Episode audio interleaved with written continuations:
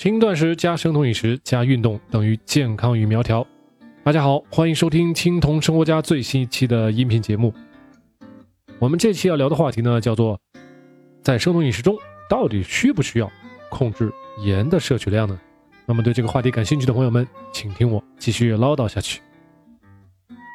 一说到盐呢，我们就不得不提起钾这个元素。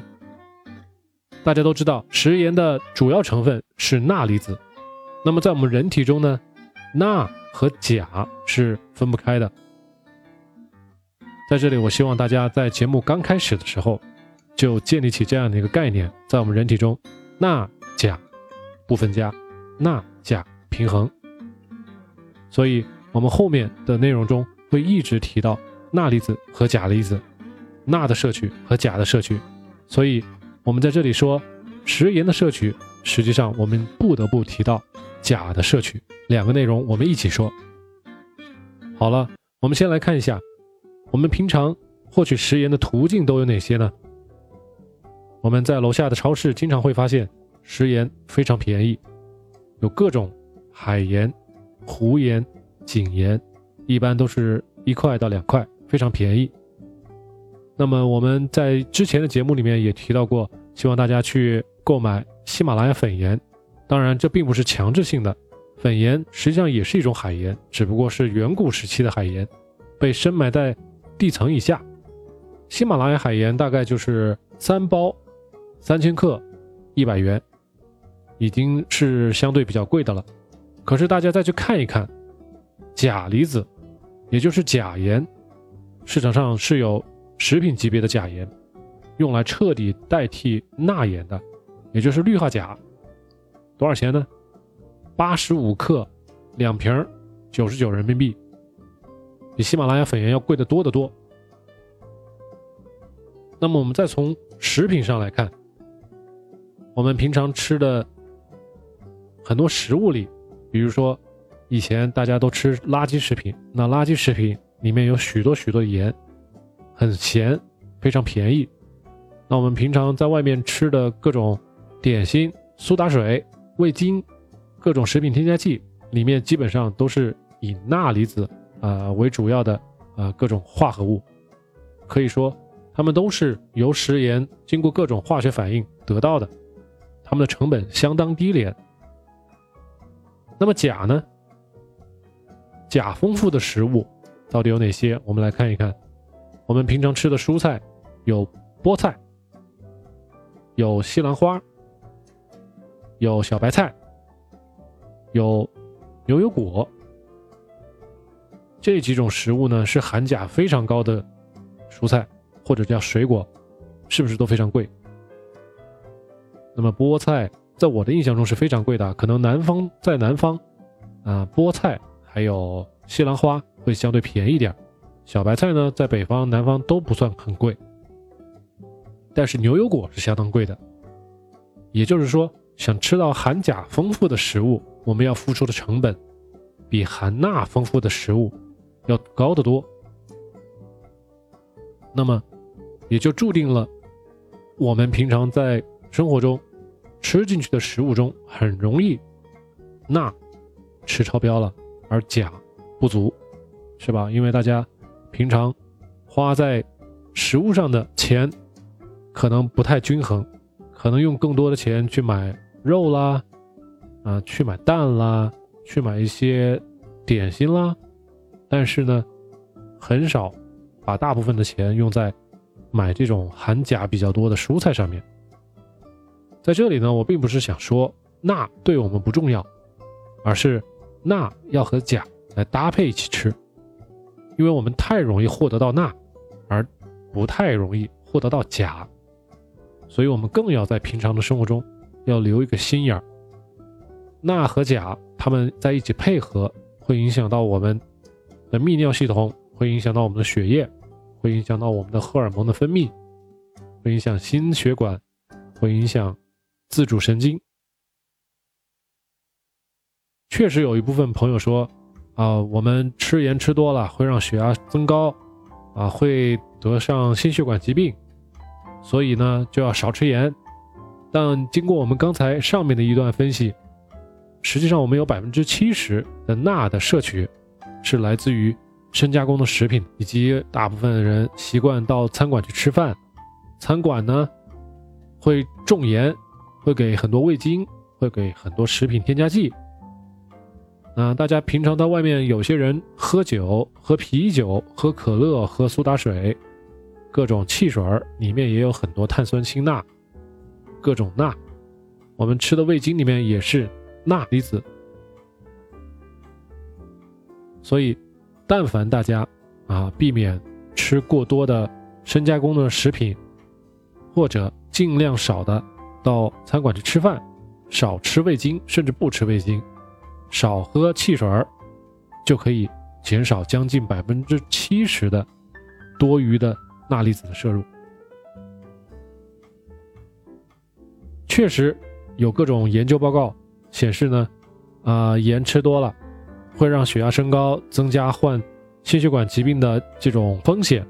但是呢，没有特别多的报告，或者说没有清楚的研究证明，减少盐的摄入。会减少相应的减少患心脏病或心血管疾病的风险，反过来是不成立的。那到底该怎么办？还有些人会走的比较极端。我记得我以前有一个啊公司的老同事，他已经极端到吃面条一点盐都不给。如果服务员端上来一一碗面条，他觉得有点能尝出一点咸味。这位老同事他就要发火，这样做到底对不对呢？在我现在看来是不对的。我们正常人血液里面含钠的浓度应该是每升血液里面应该会含有一百三十五到一百四十五毫摩的钠离子。如果每升血液里面含钠离子的浓度小于一百三十五毫摩，那么这就叫做低钠血症。低钠血症显示出来的现象呢，一般是浑身乏力啦、头晕呢、呕吐啊、意识不清醒啊、肌肉会经常的抽搐啊，会有低血压，撒出来的尿呢颜色比较暗，而且尿量很少，神经方面也会有一些影响，比如说这个人会比较易怒，这些都是可能。钠在体内含量过少之后啊，引起的一些现象，有些朋友可以看一下身边周围有没有这样的情况啊。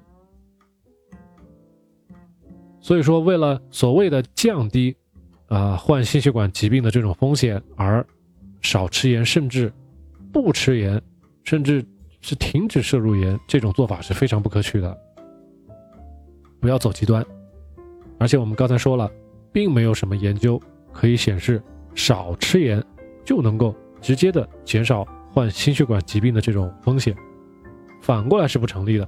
确实，食盐食多了，让血压升高，增加心血管疾病的风险，这个趋势是成立的，正向是成立的，但反向不成立。大家一定要记住这一点。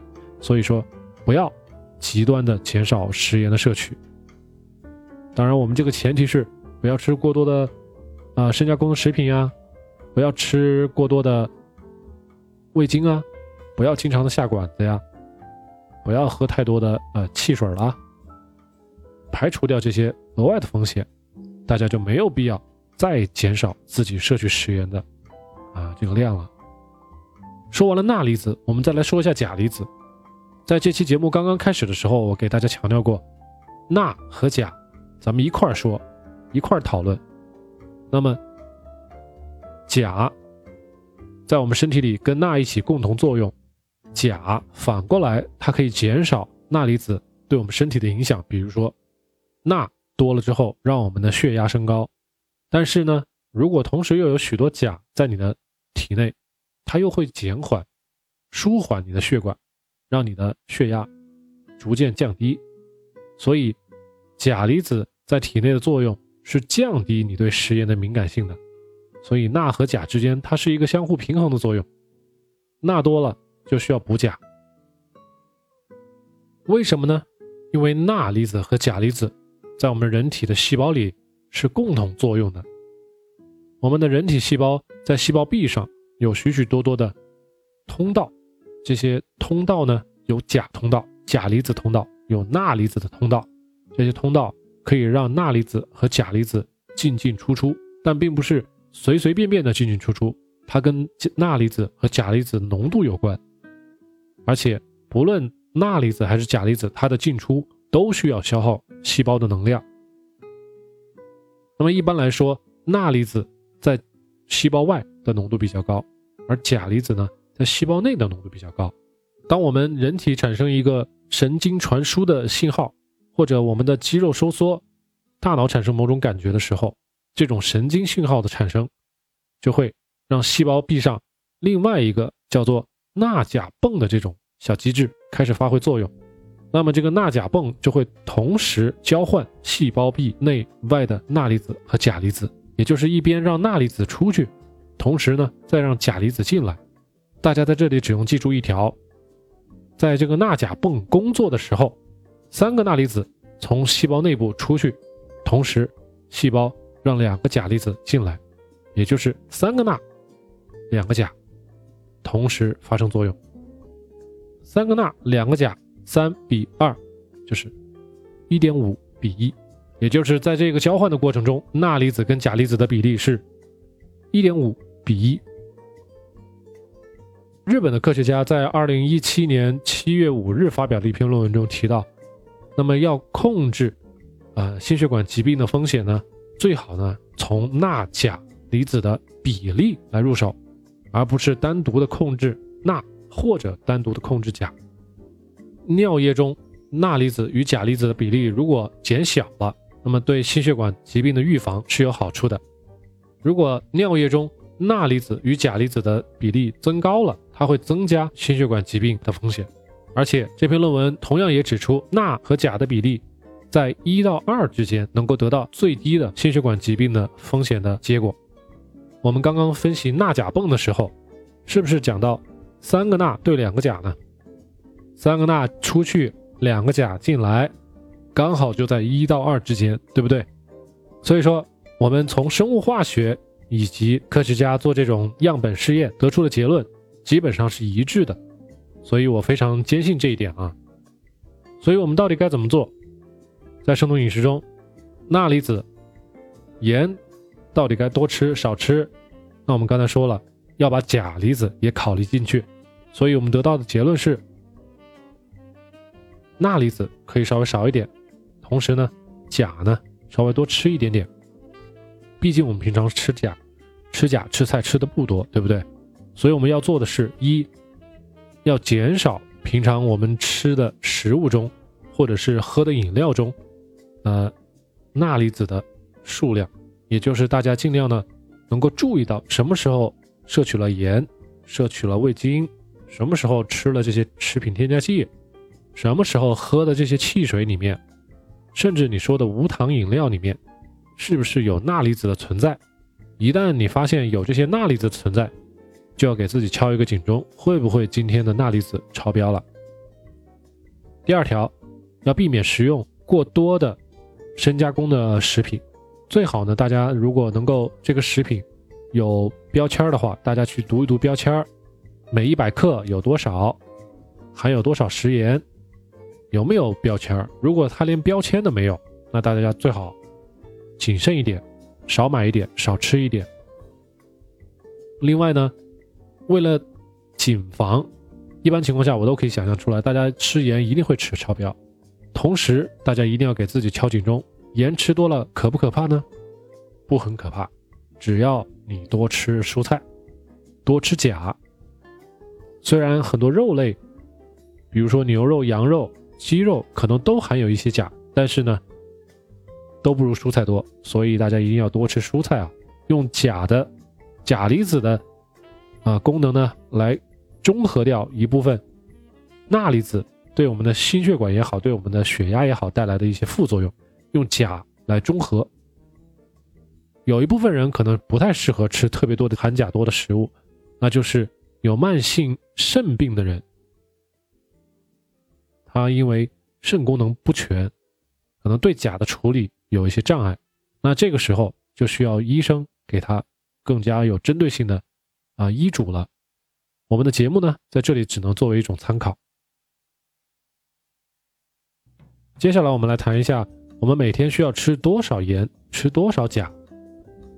USDA 膳食指引里面，对我们正常的成年人，它的推荐是每天吃两千三百毫克的钠和四千七百毫克的钾。大家要注意啊，这里说的钠和钾都只是离子状态，并没有说是钠盐还是钾盐。大家在这里要分清楚啊。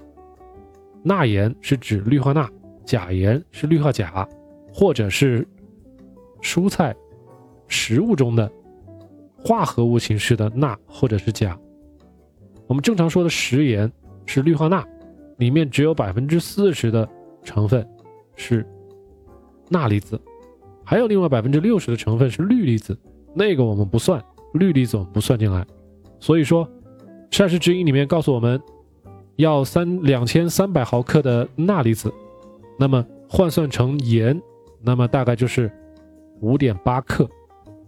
所以，如果大家平常在家做饭，你一天可能需要摄取五点八克的盐，要吃进肚子里五点八克。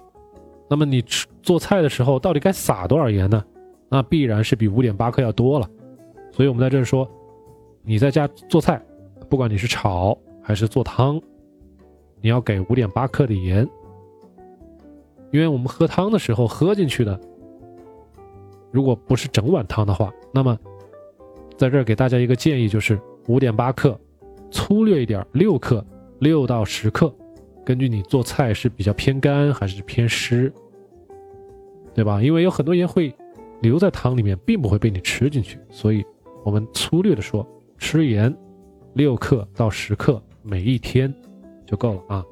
如果大家像我一样一天只吃一顿，那么每一顿你给的盐要自己要觉得够，至少是自己尝起来要觉得够咸。那么 OMAD 一天吃一餐，你需要的盐食盐就是五点八克到十克，粗略一点说就是六克到十克。如果你一天吃两顿饭，也就是 two mad two meal a day。那么你你每餐需要的食盐就是三克到五克。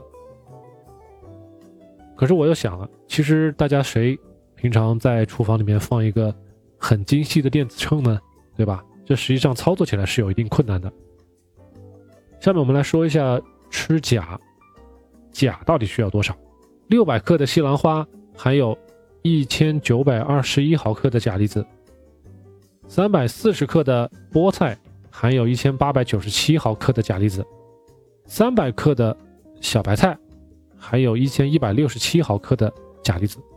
粗略的算一下，我们一天要吃一点五千克的西兰花，或者呢一点二千克的菠菜，或者一点二千克的小白菜，这样才能够每天四千七百毫克的钾离子的摄取量。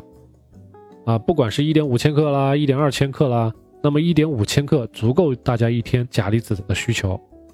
另外呢，我们平常吃的蛋白质，也就是猪肉、牛肉、羊肉里面，它们都含有很微量的钾元素。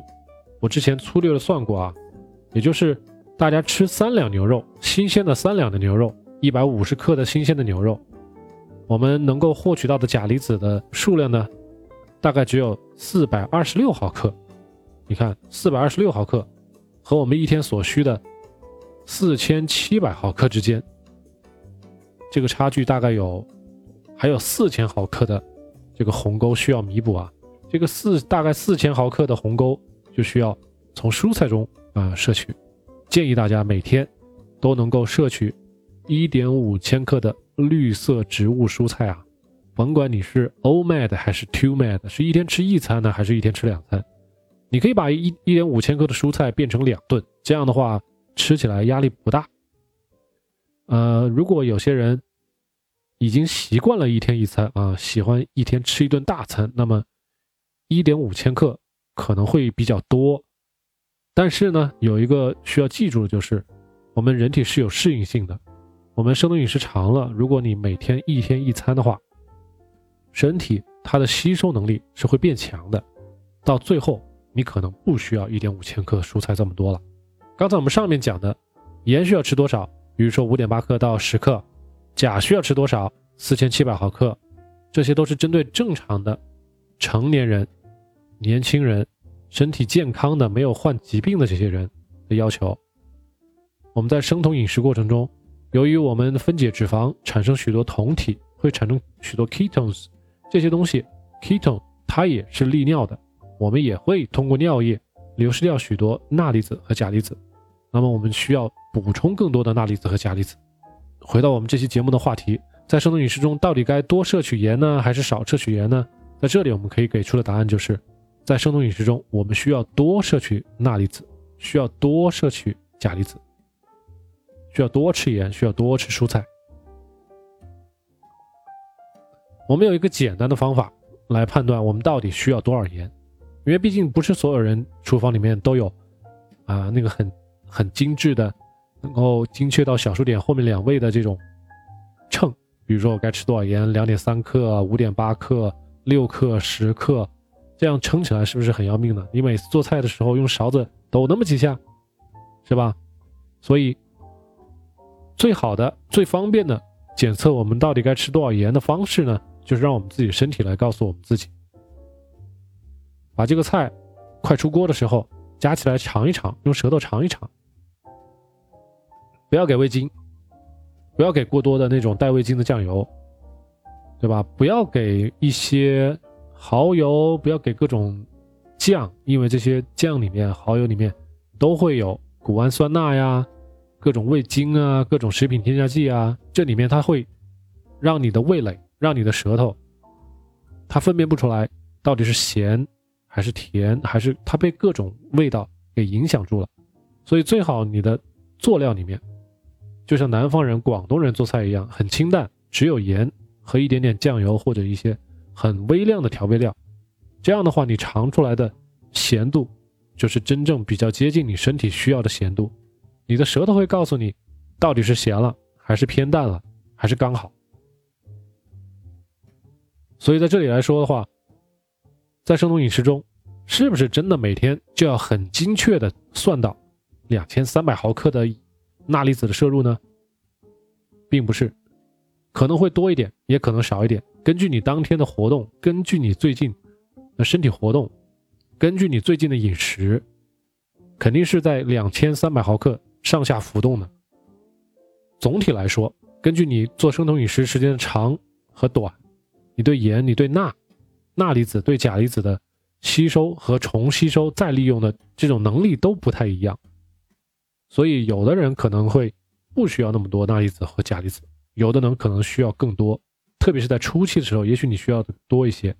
做生酮饮食做两年、三年、四年，甚至更长的时间，你对盐、你对钾离子的需求可能会越来越少，趋于一个比较低水准的一个程度。可以认为你的吸收和利用的能力变强了，你并不需要那么多了。所以最后大家需要注意的就是，首先不要吃深加工的食品，轻加工的食品都要需要注意，深加工的食品更要注意。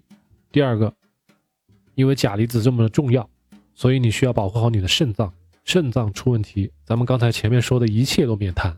如果听众中有的朋友您已经有了慢性的肾病的话，建议您去和您的啊医院医生去好好的沟通一下，到底该怎么做。咱们在这个节目里面呢，是不提供针对性的、针对个人的这种医疗建议的啊。最后，我们来一个总结的总结，给大家规范了三条：一，每天需要六克盐，食盐啊，大家在这里分清楚。第二点，蔬菜一点五千克。第三，不要吃垃圾食品。这都是每天的量啊，具体大家怎么操作，一天一顿，一天两顿，大家自己去判断。所以记住这几个数字。一六克，二一点五千克，三不吃垃圾食品。咱们再细化一点，再简单一点，行不行？六克盐这一块我们可以把它简化成，只要尝起来 OK，这个盐就够了，对不对？第二，多吃蔬菜，一千克以上，一点五千克最好，对不对？第三，不要吃垃圾食品，不要吃垃圾添加剂，不要吃 MSG，不要吃味精，让我们的身体告诉我们到底该吃多少，而不是很死板的去死磕某一个数值去称、去算，这样不科学。大家去想想，咱们人类繁衍进化了几千万年，大家都没有计算器啊，大家都没有那么精巧的数字啊，怎么算呢？怎么健健康康的活下来的？靠的不是这些数字啊，靠的是身体告诉我们到底该吃多少。当然，身体告诉我们的前提是大家不要加入那么多干扰的因素。这些干扰的因素就是我刚才说的，junk food，垃圾食品、味精、深加工的食品、各种饮料，这些东西都会打乱我们人体对这些食盐也好，对钾离子也好，多少的判断。好了。这就是我们今天要聊的话题，希望大家能够从我刚才得出的结论中总结出来最后那么两点、三点，记住就可以了。如果大家对这期节目有什么评论呢？欢迎大家在这个节目下面留言啊，也可以直接到微博或者是微信上面搜索 Keto C N K E T O C N，找到我，呃，给我留言。当然也可以去我们的官方网站，也是 Keto C N 点 com。或是百度搜索“青铜生活家”都可以啊，没有问题，都可以找到我，可以给我写邮件，可以给我打电话，没有问题。最后，如果大家对我这个节目感到认可呢，希望您一定给我点一个赞啊，而且要订阅我们“青铜说”这个小栏目。最好呢，如果有哪些朋友需要，我们很欢迎您把我的节目分享给他们，对您表示感谢。好了，我们下一期节目见。